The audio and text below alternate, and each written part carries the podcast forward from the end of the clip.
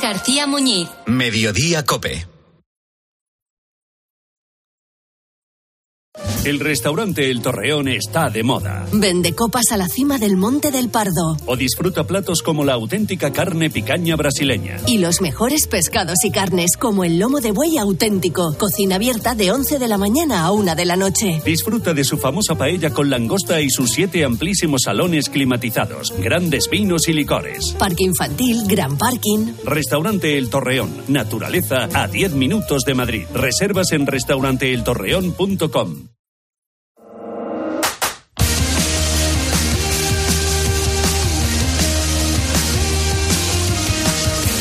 José Luis Corrochano. Deportes en Mediodía Cope. Estar informado.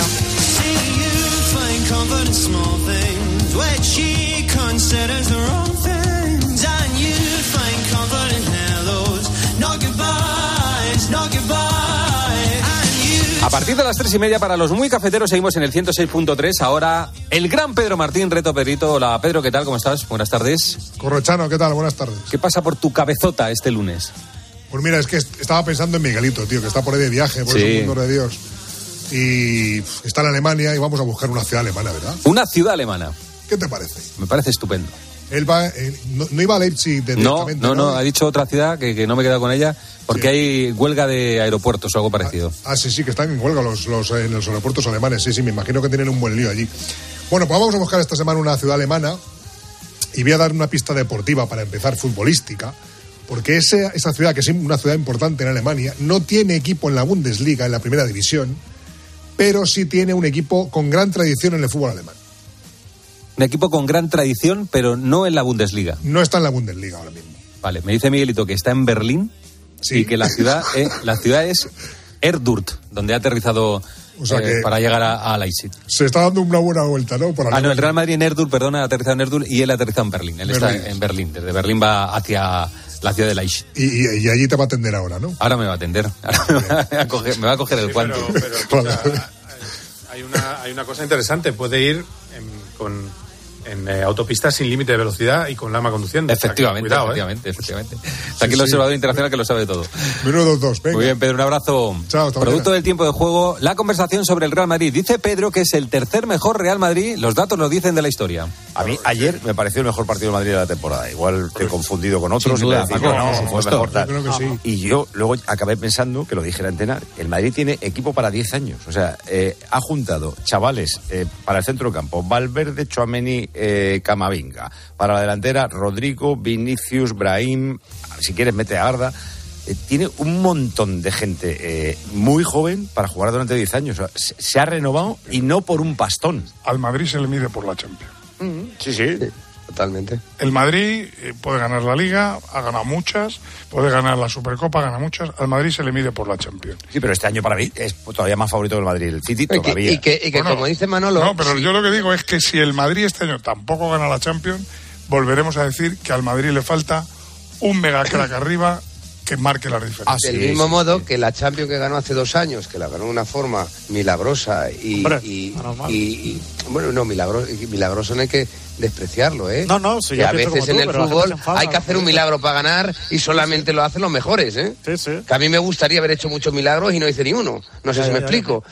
Yo lo que te quiero decir es que lo ganó, lo sacó adelante aquella Champions contra viento y marea, donde pudo haber caído en cualquier momento. Esa Champions le permite tiempo de gestión al Real Es Madrid, como verdad. dice Manolo. Porque si no se gana esa Champions, ya se genera... Ahora seguimos hablando del Real Madrid y otras cosas. Antes, la encuesta del día pregunta lo siguiente, Asenjo. Se acabó la liga. Uh. Eh, Estamos por encima de 1.300 votos y de momento el 77% dice que sí, que la liga está acabada. Tiene pinta, veremos si ha terminado o no. Lo vamos a saber en las próximas jornadas. Lo hablamos todo, por supuesto, en el 106.3, aquí en Deportes Cope. Hasta que recuperan tu vivienda. ¿Cómo? Que la agencia negociadora del alquiler te paga la renta, pague o no pague el inquilino, hasta que te recuperan la vivienda, sin carencias ni franquicias. ¿Y si quiero hacer obras o reformas en la casa? No te preocupes, si no lo tienes, te adelantan el dinero sin intereses. Agencia negociadora del alquiler, te pagan hasta que recuperan tu vivienda. 920 20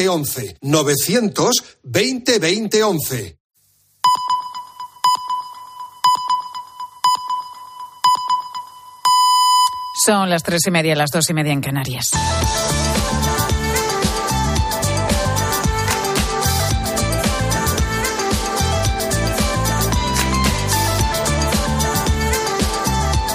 Escuchas Mediodía Cope. Con Pilar García Muñiz. Estar informado.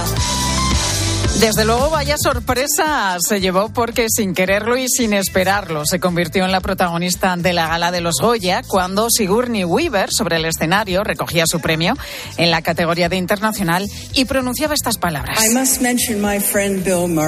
Tengo que mencionar a mi amigo Bill Murray porque siempre me dice que mi trabajo como actriz es mucho mejor doblado al español. Ella, mi dobladora, ha sido mi voz en más de 30 películas, desde Alien el octavo pasajero. Su nombre es María Luisa Solá. María, espero que estés viendo la gala esta noche. Pues Sigourney Weaver le daba las gracias a María Luisa Solá, la actriz que le ha doblado en más de 30 películas en España. Su voz seguro que te suena. Así, por ejemplo, doblaba a Sigourney Weaver en Alien, el octavo pasajero. Solicito aclaración sobre imposibilidad científica de neutralizar al extraterrestre. Aclaración imposible. Hay una explicación para Pues todo ella, esta profesional, esta dobladora, María Luisa Solá, se ha convertido en la protagonista de la noche de los Goya. María Luisa, ¿cómo estás? Muy buenas tardes. Bueno, hola, hola, qué alegría estar con vosotros. Igualmente. Y, y bueno, pues, ¿cómo voy a estar sorprendida, Claro. emocionada y, y- y, bueno, agradecida a Sigourney, a Sigourney por, por ese gesto, y a Bill Murray, claro, eh, por ese gesto, por ese gesto, por ese gesto suyo tan, tan, tan estupendo, tan, tan fantástico, tan inesperado. María Luisa, ¿estabas de- al tanto? tan- ¿Sabías que Sigourney Weaver iba a pronunciar estas palabras y te iba a citar a ti no. Personalmente? Que va, que va, que va. No lo sabía, no lo sabía. Me llamaron de la academia un día y medio antes para que, mm, si quería ir, que fuera, pero, pero bueno, eh, nada más. No, no, no pude, no pude porque con, con tanta premura, pues eh, me fue imposible. Y, y bueno, la verdad es que me hubiera gustado mucho estar con ella, oírla, darle un abrazo, agradecerle todo lo que ha supuesto su carrera para, para mi, para, bueno, para mi interpretación. Y, y, y nada más, que, que estamos muy contentos todos. Y entonces Mi estabas en tu casa, me imagino que viendo la, la gala, la ceremonia, y de pronto Sí. escuchas a Sigourney Weaver y escuchas tu nombre, ¿no? Me imagino que te quedas ahí en y- ese momento y- diciendo, ¿qué es esto? Esto es un sueño. Patitiesa, no, ni me lo creo. O sea, me acerco a la tele, lo miro para ver si no me he equivocado lo, co- con lo que he escuchado, como lo ponían allí en, en- con las letras y tal. Y, y no, no, bueno, y, y fue una cosa que, que te quedas como sobrecogido, sorprendido y, y- y, bueno, agradecido. A mí no me había pasado nunca, la verdad. Y, y, bueno, estoy encantada eh, con un simple gesto como este, no simple, muy grande, le ha dado visibilidad a, nuestra profesión. Y, y- bueno, la verdad es que todo el mundo pues, pues le ha sorprendido y mis compañeros están contentos, yo también. Y, y qué más, es que no te puedo decir nada más. Que ha sido Efectivamente. una sorpresa grande. Una sorpresa que ella te citara, pero efectivamente ese agradecimiento también ha servido para poner en valor toda, toda vuestra profesión. Natural, Eh, naturalmente. ¿Conoces a Sigourney Weaver en persona o no? No, que va. Nunca has coincidido Ojalá, con ella. Espero, espero, espero conseguirlo y, y poder hablar con ella tranquilamente y, y- y, bueno, eh, eh, será una satisfacción para mí. Oye, ¿y cómo es María Luisa meterse en la piel de Sigourney Weaver, una mujer con, con un carácter potente, con papeles siempre eh, muy, Fuertes. muy fuertes, ¿no? Bueno, claro, su físico sí. ya impone bastante, entonces, pues eh, Sí. los papeles le acompañan. ¿Cómo, ¿Cómo te has metido en la piel tantas veces, en 30 películas, en la piel de Sigourney Weaver? Bueno, la verdad es que me gustan esos, eh, estas personas con ese carácter fuerte. Pero bueno, en cada interpretación, en cada película es diferente. Pero bueno, yo empecé a doblarla, que me parece que ella es lo primero que hizo también así un poco importante Alien y ya ahí ya demostró pues que pues que era una persona de un carácter fuerte y, bueno que, dirigía y, y que al final se queda ella sola en la nave, ¿no? Y bueno, eh, todo el resto de películas en que la he doblado, pues eh, son diferentes porque cada vez es un papel distinto, pero siempre son mm, mujeres mm, mm, fuertes, poderosas, con, con papeles importantes, con, con, con carácter, vaya. Y, y, bueno, me gusta mucho doblarla. Eh, como comprenderás, después de tantas películas y tantos años, la conozco muy bien porque no solo miramos la cara, sino los ojos, cómo respiran. eh, y bueno, te da la sensación de que, de que la conoces muy bien y que, y que siempre va a ser así. Y no. Eh, luego llega otra película y, y es diferente. Y la ¿no? vuelves Porque a redescubrir. María Luisa, ha sido un placer charlar este ratito contigo. Eh, enhorabuena y que disfrutes durante mucho tiempo de, de lo que pasó el sábado. Gracias. But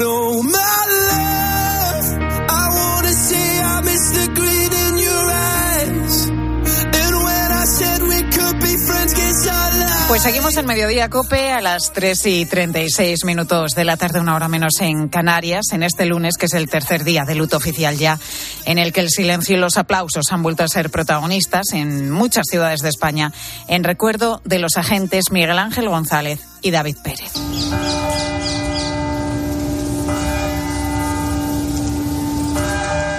A David Pérez le han despedido hoy en el pueblo leones de Nogarejas, donde su cuerpo ya ha recibido sepultura. Los dos agentes de la Guardia Civil perdían la vida el pasado viernes, arrollados por una narcolancha en Barbate, en Cádiz. No es el primer episodio que sucede con unos narcotraficantes en la provincia, pero por su gravedad es la gota, podemos decir, que ha colmado el vaso.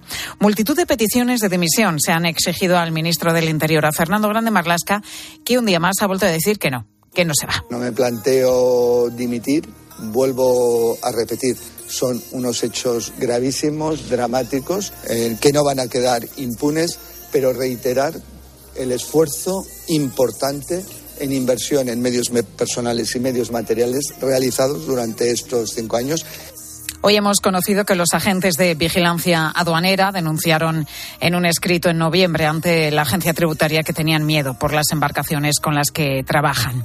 La Asociación Unificada de Guardias Civiles dice que el servicio marítimo está trabajando con coches patrullas porque no tienen embarcaciones disponibles. Y la plataforma, que aglutina a 13 asociaciones de guardias civiles y Policía Nacional, solicita que se reconozca a los agentes como profesión de riesgo en Cádiz que sea declarada zona de especial singularidad, una reclamación histórica por parte de organizaciones y movimientos ciudadanos de la zona, como el de Francisco Mena. Es el presidente de la coordinadora antidroga Alternativas para el Campo de Gibraltar. Francisco, buenas tardes. Hola, ¿qué hay? Buenas tardes, Pilar. Lo primero, Francisco, ¿cómo están los ánimos hoy por toda esa zona? Bueno, pues hay mucha tristeza. Y además de tristeza también hay rabia, ¿no? Rabia por lo ocurrido, porque no nos parece de recibo las imágenes que, bueno, que hemos visto todo el mundo. No una narcolancha pasando por lo harto de la embarcación de la Guardia Civil, pero si esa imagen es terrible, a nosotros nos parece también más terrible todavía que una horda de gente desde el espigón estuvieran animando a que le pasara a los agentes la narcolancha por lo alto. Eso es intolerable, como no puede ser de otra manera, ¿no? Y también nos parece inaceptable. La verdad que, que a todos nos impactó ver esas imágenes, ¿no? De lo sucedido mientras personas, como decías, en el puerto de Barbate jaleaban a los narcotraficantes que están arrollando y asesinando a los agentes. ¿Cómo se explica esto, Francisco? Bueno, eh, esto no es la primera vez que ocurre. De- aquí vivimos una situación muy compleja desde hace muchísimos años y lamentablemente estos no son los dos primeros agentes que mueren en acto de servicio luchando contra el narcotráfico. En el 2015 falleció un policía local de la línea en una persecución. Luego, posteriormente, falleció un guardia civil de la agrupación de tráfico en otra persecución. Y posteriormente, un, agente de aduana en un accidente también aéreo con el helicóptero. Por lo tanto, la pregunta que nos hacemos es, ¿cuántos muertos más tiene que haber para darle solución a esta problemática? Una problemática que nace en el campo de Gibraltar y que todo el mundo piensa que está circunscrita única y exclusivamente al campo de Gibraltar. Cuando ha habido una presión importante policial con el plan especial de seguridad, pues eso problemática se ha trasladado a otros municipios que están contaminados por esta problemática y prácticamente toda la costa de Cádiz, la costa de Conil, la costa de Barbate, la costa de Chiclana y Sanlúcar y Chipiona, que es donde ahora mismo la entrada al Guadalquivir, donde hay más actividad. Ante esto, nosotros venimos reclamando desde hace muchísimo tiempo medidas tanto policiales como también judiciales porque lo que no es de recibo, como ha ocurrido, eh, ocurrió hace poquito tiempo, que el juzgado mixto de Barbate, que hay en Barbate, que toca temas civiles y penales porque, porque la población es pequeña, tuvo que archivar una causa de narcotráfico porque llevaba 12 años instruyéndose. Eso le da alas al narcotráfico y lo empodera y lo que hace es crear alarma social entre los ciudadanos. Por lo tanto, el, problema es mucho más profundo que única exclusivamente de darle todos los medios a la Fuerza de Seguridad del Estado, que hay que hacerlo para proteger fundamentalmente su vida. Pero si no hay una contundencia judicial y no le damos medios a los jueces con funcionarios en los juzgados, con medios tecnológicos, para que puedan dar esa respuesta adecuada judicial, no vale de mucho. Pero además de esto hay que hacer mucho más, porque el problema es mucho más profundo. Nosotros elaboramos en su día un documento que se llama Plan Integral para el Campo de Gibraltar, donde hablamos de otro tipo de políticas que hay que hacer. Políticas educativas, formativas, de empleo, porque cuando los jóvenes que viven en ciertas barriadas que, eh, que están deprimidas eh, hay paro, falta de oportunidades y no hay expectativas de vida, ese es el caldo de cultivo para que engrosen las filas del narcotráfico. Y eso lo tenemos que también que evitar y que al menos esos jóvenes tengan la, la decisión de elegir entre una vida honrada sabiendo que va a ganar 1.200, 1.300 euros o una vida dentro del narcotráfico. Y eso es lo que nosotros venimos insistiéndole a todas las administraciones, en este caso a las dos grandes administraciones que pueden hacerlo, que es el gobierno central y el gobierno autonómico también con sus competencias. Desde luego hay que trabajar en muchos frentes, como estás apuntando, Francisco, eh, en el policial, en el jurídico y también, como estás comentando, en el social. ¿Hay sentimiento de impunidad entre los narcos que actúan en la zona del estrecho a tenor de lo que hemos visto? Pues claro, pues claro que hay sentimiento de impunidad. Ellos piensan que pueden hacer lo que quieran, donde quieran y como quieran, ¿no? Y a la vista está. Si hemos visto eh, embestidas con vehículos eh, cuando se la ha intentado detener hasta tal extremo que la Guardia Civil tuvo que dotar a los coches, a, muchos de los vehículos de la Guardia Civil en el campo de Libertad con unas defensas especiales. A la Policía Nacional de la Línea y de, y de Algeciras se le tuvo que dotar con Toyota Land Cruiser para que al menos no perdieran la vida en estos, en enfrentamientos. Y esa es la situación que hay, ¿no? Donde el narcotráfico está crecido porque también la sociedad en muchos casos está mirando hacia otro lugar. El campo de Libertad durante muchísimos años la sociedad pues bueno, pensaba que esto no era un problema para ellos, porque claro, el tráfico de hachís un tráfico que pasa por aquí y va a la Unión Europea, por lo tanto la gente no lo percibe como algo que le puede perjudicar inmediatamente. Hasta que ocurrió un verano en una playa de Algeciras, un niño fue matado por una, una narcolancha. Y ahí es cuando se dio cuenta la sociedad del campo de Gibraltar que el narcotráfico tiene daños colaterales y ahí es donde empezó a reaccionar. Y esa es la reacción que yo le pido a todas la sociedad de todos los municipios afectados. Cuando el narcotráfico se instala en un lugar, se hace fuerte y se empodera y luego difícilmente lo puede erradicar. Acabamos de hablar con Francisco Mena, que es el presidente de la Coordinadora Antidroga Alternativas. Francisco, gracias por atendernos en Mediodía Cope. Muchísimas gracias, muy amable. Buenas tardes. Buenas tardes. Hoy los ocho detenidos por participar en el asesinato de los dos agentes de la Guardia Civil han pasado a disposición judicial, por cierto, al grito de asesinos y criminales, que también hay que decirlo, del agente de Barbate. ¿Qué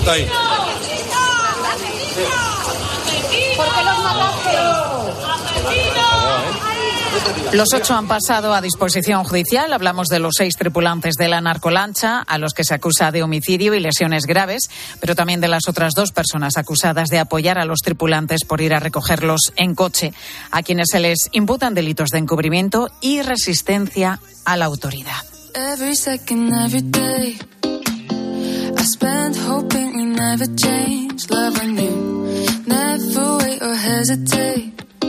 3 y 44 minutos de la tarde, seguimos en mediodía. Enseguida os vamos a escuchar a vosotros, a los oyentes. Hoy os preguntábamos sobre el carnaval, ya sabes que estamos en días de carnaval, bueno, y queremos saber si, si vosotros vivís esta fiesta, esta celebración, si los carnavales tienen así mucha entidad en el lugar en el que vivís. Pero antes os quiero hacer una pregunta. ¿Sabéis lo que es un linfocito T?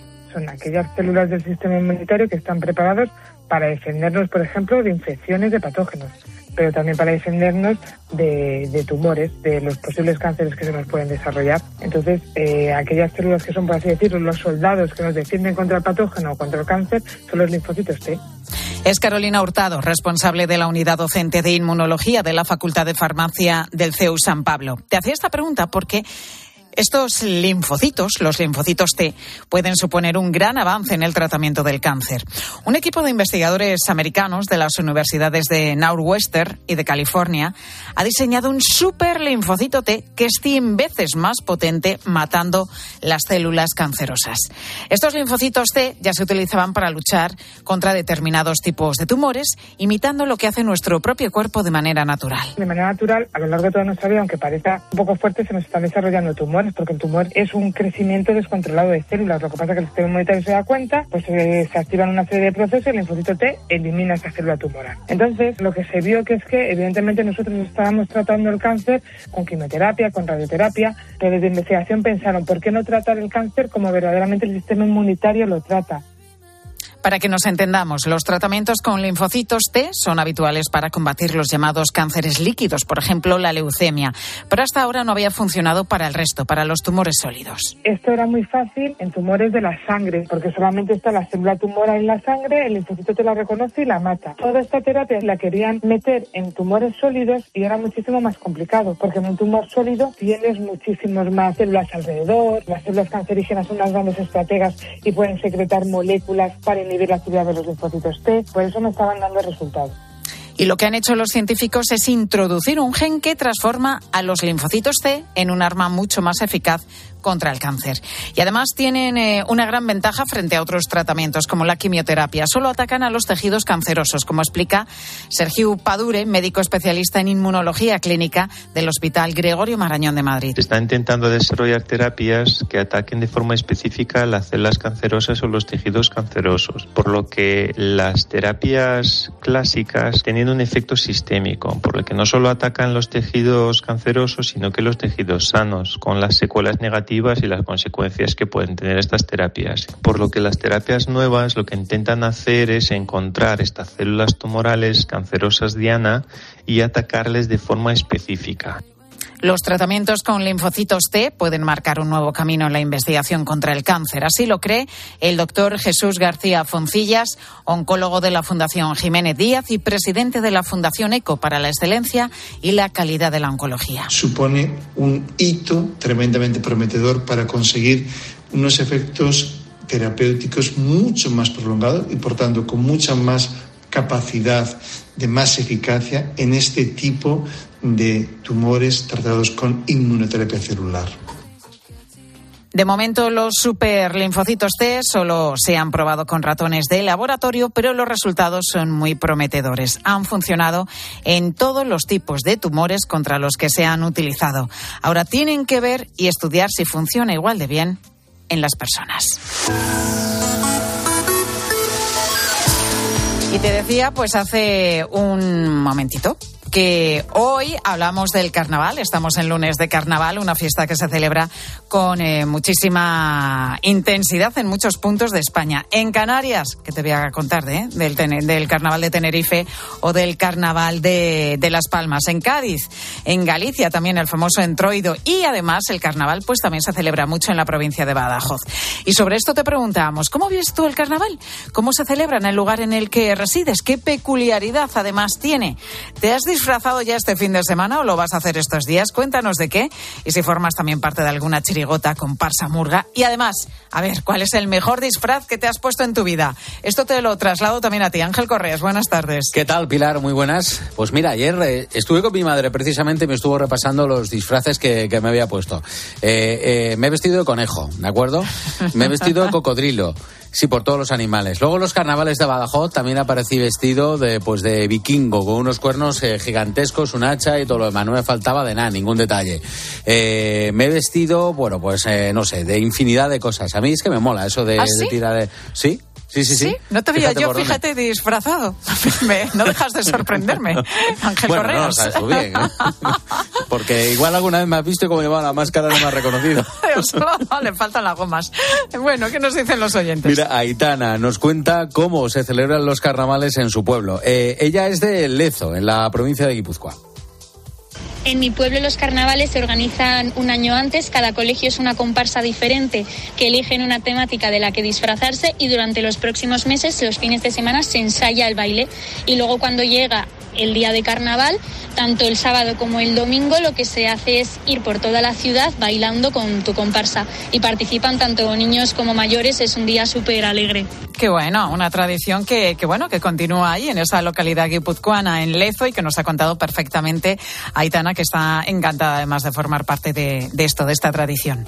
Bueno, Inma tiene una pandilla con la que se disfraza cada año. Y es que los amigos en esto de los disfraces, pues son muy Hace mucho. ¿eh? Porque te disfrazas tú solo y a veces te da como corte. Bueno, pero cuando ya es así, imagínate, como- ¿eh? Eh, todos en el mismo disfraz, pues. Te da pues, como corte. más Mira, yo divertido. quedo con mis amigos y soy el único que va disfrazado y os hago a correr. Vamos a escuchar a Inma. y un año nos disfrazamos todos de esqueleto. Y la verdad que bueno, es muy normal para carnaval, pero fue muy divertido porque una- nuestra amiga Mónica nos invitó a una cueva que tiene en Guadix y la celebración allí fue divertidísima. Es una cueva que está dentro de la montaña, son cuevas casa y lo pasamos genial. Qué bueno, ¿eh? Fíjate, Cuando... el escenario también, ¿eh? Sí, sí, sí, sí. Qué pasada. Qué pasada, hombre. No es lo mismo disfrazarte ahí en una fiesta, en una discoteca, en un bar y tal, que meterte en Pues, un eh, escenario que ya. Ahora que estabas contando los disfraces, ¿no? Que ayer recordabas con tu madre, yo me he disfrazado muy poco, pero muy poco. No te creas que soy muy de disfrazarme. No, no te ha no, molado. No, mm, no. Que bueno, tengo una foto disfrazada de sevillana, con el vestido de flamenca cuando tenía un añito, pero yo creo que es algo que nos ponían los padres eh, siempre, uno o dos años tenía nomás. Sí, Y, no. y recuerdo muy pocas veces. Una vez me disfracé de mexicana, me hice dos trenzas y me planté un gorro de mexicana. Y poco más, otra vez de payaso con cuatro cosas que tenía en casa. Pero no, no. Ah, de los años 60, que una vez hicimos una fiesta Bueno, de los 60. claro, cuando hay una fiesta a los 80, y esa los sí, 70. esa sí que fue divertida. Todas las amigas disfrazadas Sí, sí. eh, de los años 60. Bueno, ahí habría que diferenciar los que se ponen los trajes regionales, lo que es la, la tradición. Por ejemplo, a mí me vestía mi madre de baturro. ¿no? pero eso no es disfraz, eso es el traje. Exactamente, claro, lo que te iba a decir, que eso propiamente no es disfrazarse, sino No, no, es vestirte cuando toca con el traje regional y otra cosa es ya, bueno, pues si te lo pones para, para ir a una fiesta o cualquier cosa así. Mira, Tony nos cuenta que hubo un año en el que se disfrazó eh, bastante bien, tan bien que iba del famoso Freddy Krueger, Hombre. este que lleva la... Sí, sí, sí, el del jersey a rayas. Sí, iba a decir como Eduardo Manos Tijeras, pero no, este es el otro, este es el... El de va- Pesadilla, ¿no? En Es el- Street. En el Pesadilla en Elm Street. Pues eh, dice que era tan bueno el disfraz que daba demasiado miedo. le dio un susto de muerte a un hermano mío. O sea, que eso es... Hay que llevar cuidado con, con esas cosas. Porque, porque ponerte un disfraz que sea normalillo, no así con mucha caracterización, así en plan película, porque si no... El susto te lo llevas, ¿verdad, Tony? Bueno, pero también es lo divertido a veces del disfraz, ¿no? Eh, lo que supone ir disfrazado de eso. Sí, totalmente. ¿La guasa o el susto? El susto, sobre todo el susto. Eh, bueno, ya como nos ha invadido lo de Halloween, pues también aprovechamos esas fechas para disfrazarnos, ¿no? Mira, Carmen es de Valdemoro. Ella dice que no es demasiado carnaval, pero hay otro componente muy importante para eso de los disfraces, y es si tienes niños en casa. Hombre. Sí, van al colegio disfrazados y tal, pero vamos que no, a mí no me va mucho esta fiesta. Eh, aquí creo que el, vier- el sábado sí han salido por las calles de Valdemoro desfilando y luego creo que se concentran en un, en un polideportivo y al mejor disfraz o a la mejor mm, comparsa pues les dan un, premio. Y luego lo- el miércoles a los niños hay un carnaval especial para ellos. Bueno, los niños que sí que disfrutan de disfrazarse. Ahora, cuando llega ese momento cuando tu niño va a infantil ¿eh? y te viene la, la circular del cole o la notita, que Bueno. tienes que disfrazar al niño de, de- de- de pirata y te mandan un dibujo del disfraz y dices, sí. ¿y esto cómo lo hago yo? Impresionante. ¿Eh? ¿Esto cómo lo hago yo? Porque Eso- las profesoras, que suelen ser casi siempre mujeres, es que son súper hábiles las profesoras Sí, de infantil y se saben mil trucos. Ahora, ponte tú a hacer el gorrito de pirata O el- lo que sea en casa. El típico disfraz que no lo miras ahí en un tutorial en YouTube y, Y ya lo está, sacas. facilísimo. Sí sí, ponte en casa a coser. Mía, menudo lío. Bueno, Luis, como buen gaditano, hombre, ¿sabes a qué carnavales va a ir? Me lo imagino. Evidentemente a los carnavales que tengo que ir yo son a los gallegos. No, hombre, broma, evidentemente a los de Cádiz. Y la verdad es que este año me ha dolido bastante porque no he podido estar en Cádiz por cuestiones de trabajo, pero bueno, que ya habrá más años. Y el disfraz más raro que me habré puesto yo, pues seguramente habrá sido de tirolé, que hemos ido todos mis amigos juntos de, de tirolé cantando por Plaza Mina, haciendo el carajote y, y la verdad es que lo pasamos muy bien aquella noche, la verdad. No tiene Luis Guasa, no Nina, No que dicen ¿no? por allí, ¿eh? Dice, ¿a cuál voy a ir? Al carnaval gallego. en fin, que nos ha encantado escucharte, Luis. Pilar Cisneros, muy buenas tardes. Hola Pilar, ¿qué tal? Buenas tardes. ¿Qué nos contáis? Bueno, seguimos muy impresionados, indignados, tristes también, ¿no? Con el asesinato de los dos guardias civiles, David y Miguel Ángel, en el puerto de Barbate. Así que a lo largo de la tarde vamos a hablar con muchos vecinos de la zona, escuchamos su testimonio y luego también con nuestro compañero Ángel Que va a encender la linterna justo desde allí. Es alguno de los temas que vamos a tratar esta tarde. En la tarde de COPE.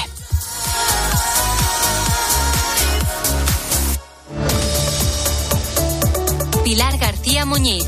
Mediodía Cope. Estar informado. Ilia Topuria está en Las Vegas, donde pelea en la madrugada para nosotros del sábado 17 de. ¿Cómo es tu vida antes de tener el combate más importante hasta ahora de tu carrera? Básicamente todo el trabajo duro y difícil ya está hecho. ¿Y cómo llevas la fama? Que se te reconozca, que te abran las puertas de todos los sitios. Con mucho agradecimiento de que Dios me haya brindado este camino. De lunes a viernes, desde las once y media de la noche, los protagonistas de la actualidad juegan el partidazo de Cope con Juanma Castaño. El número uno del deporte. ¿Te lo digo o te lo cuento? Te lo digo. Soy buena conductora. ¿Y aún así me subes el precio? Te lo cuento. Yo me voy a la mutua. Vente a la mutua con cualquiera de tus seguros. Te bajamos su precio, sea cual sea. Llama al 91 555 5555. 91 555 5555. Te lo digo o te lo cuento. Vente a la mutua. Condiciones en mutua.es. En Alquiler Seguro sabemos que cada cliente es único. Por eso estamos orgullosos de ser la primera empresa del sector en recibir la certificación AENOR de compromiso con las personas mayores. Horario preferente, más de 50 oficinas a tu disposición, gestores especializados y mucho más para que la edad no sea un obstáculo en tu alquiler. Alquiler Seguro, la revolución del alquiler. Llegan las rebajas del hogar del corte inglés. Hasta el 50% de descuento en una selección de colchones de las mejores marcas. Del 12 al 29 de febrero de 2024. Financiación fácil hasta en 12 meses. Financiación ofrecida por financiar al corte inglés y sujeta a su aprobación. Consulta condiciones en elcorteinglés.es. En tienda web y app. El corte inglés. Quiero un auto que me mole. Nuestra oferta es enorme. Yo mi coche quiero tasar. Nadie le va a pagar más. Si en la huellas quieres buscar. El de Sevilla de Perlas me va. Te lo traemos de saldo está. 15 días para probar. Mil kilómetros para rodar.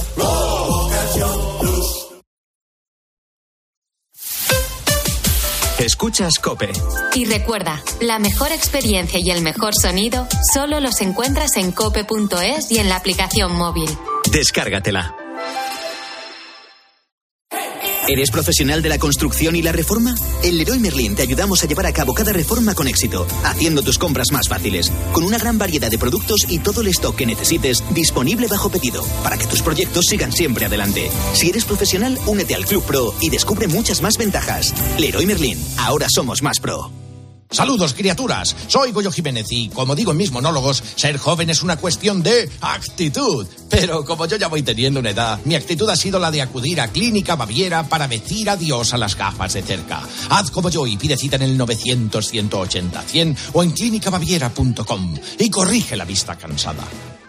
Aquí tenemos quesos y embutidos al corte, colocados a mano, de orígenes seleccionados. Y es que tu charcutería de siempre está en Lidl. Jamón serrano reserva ahora por 3,79 y queso tierno en lonchas por 1,49. No aplicable en Canarias. Lidl marca la diferencia. Aquí tener anuncios no es algo que tú puedas elegir. Pero los años de fijo y variable en tu hipoteca, sí. Porque con las nuevas hipotecas naranja eres más libre. Más opciones, más variedad, aunque no deje de ser una hipoteca. Más información en ing.es. Por la mañana en la radio. La última hora y el rigor de Carlos Herrera. Que las comunidades infrafinanciadas se pongan de acuerdo para reclamar conjuntamente una reparación económica, pues hombre, tampoco es para que se extrañe nadie, ¿no? Sin embargo, De lunes a viernes desde las 6 de la mañana, todo pasa en Herrera en Cope.